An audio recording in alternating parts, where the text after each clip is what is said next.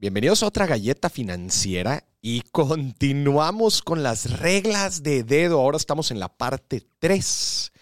Recuerden, las reglas de dedo son estas reglas rápidas que podemos tomar para direccionar nuestra toma de decisiones financiera. Y para tomar decisiones rápidas, ¿no? Sin, sin, tenerle que meter tanto coco, ¿no? Sin tener que analizar tanto la situación. Son como estas reglas generales eh, que nos ayudan a ver si es que estamos, si es que vamos por buen camino. Otra vez, aquí no estamos considerando todo tu contexto, todas tus necesidades. Son reglas de dedo generales. Ve, velo así como, imagínate que quieres dibujar una casita y pues usas un template, ¿no? De estas así como estas reglas, ¿te acuerdas? Que venían ya con, con, con los trazos para dibujar la casita. Bueno, pues es una casa en general, ¿no? Entonces estas son decisiones financieras en general que otra vez nos encaminan a tener una vida financiera sana, ¿no? Y hoy, en esta parte 3, vamos a hablar de otras tres reglas de dedo. La primera tiene que ver con el ahorro. Una de las preguntas que me hace mucho la gente es, Moris, ya me sobró una lanita. Ah, ya tengo una lana, he estado ahorrando por algo de tiempo.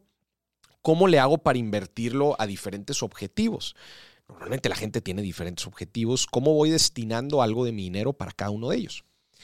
Y la respuesta rápida que yo les digo es, lo primero que tienes que hacer es completar tu ahorro de emergencia, ¿no? Que ese ya lo hemos, ya lo hemos platicado antes, entre tres y seis meses de tus gastos fijos o recurrentes.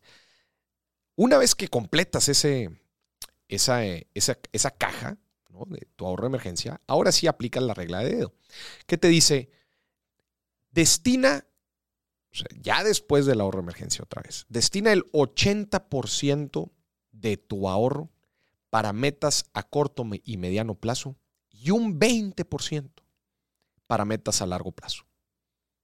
Ejemplo, corto mediano plazo, el 80% son metas que tengas entre 1 a 5 años, imagínate.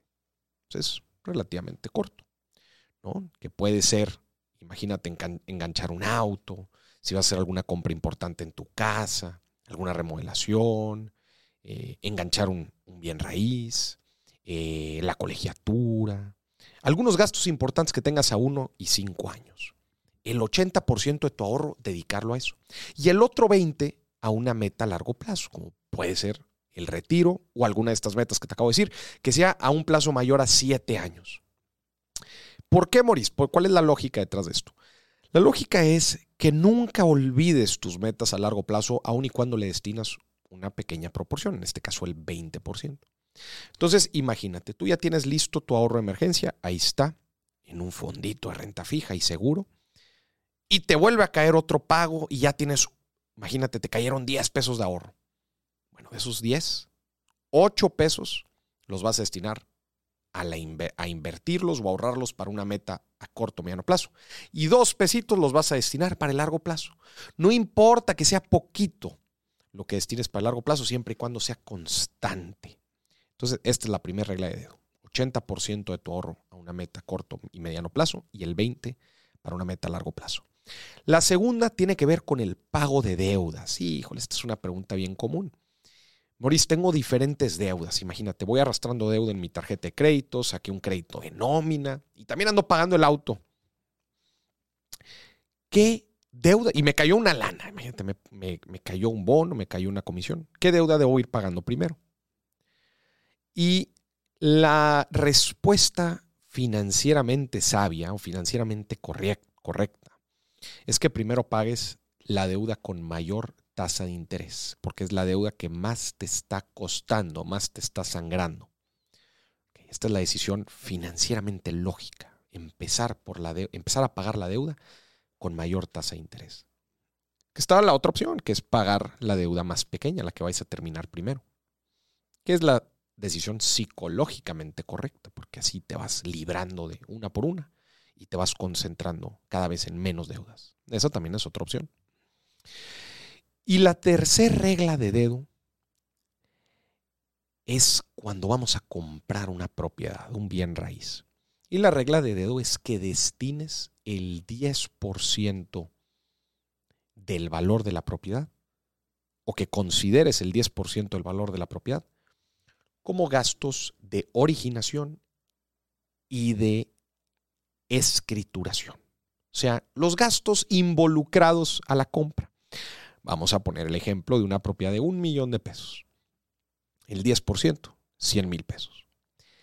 Tú debes de considerar 100 mil pesos, no para el enganche, ¿eh? aquí no estamos hablando del enganche, estamos hablando para otros gastos relacionados a la compra de la propiedad y ahí vamos a meter el impuesto, que en México es el impuesto a la adquisición de bienes inmuebles, el ISAI varía entre estados, pero te puede salir un 3%, 4%. Después los gastos de escrituración, también es un porcentaje del valor de la propiedad. Eh, comisión por apertura en caso de compras con, créditos hipotecarios, el avalúo. Todos estos gastitos, mira, ciérralo en el 10% del valor de la propiedad. Así que si vas a comprar una propiedad de un millón de pesos, considera que vas a invertir 100 mil pesos, el 10%, en estos gastos de adquisición. Y estas fueron las tres reglas de dedo en esta parte 3. Si es que no has visto las otras, la parte 1 y la parte 2, hay seis reglas de dedo que te estás perdiendo. Así que regresa en el podcast para que los escuches también.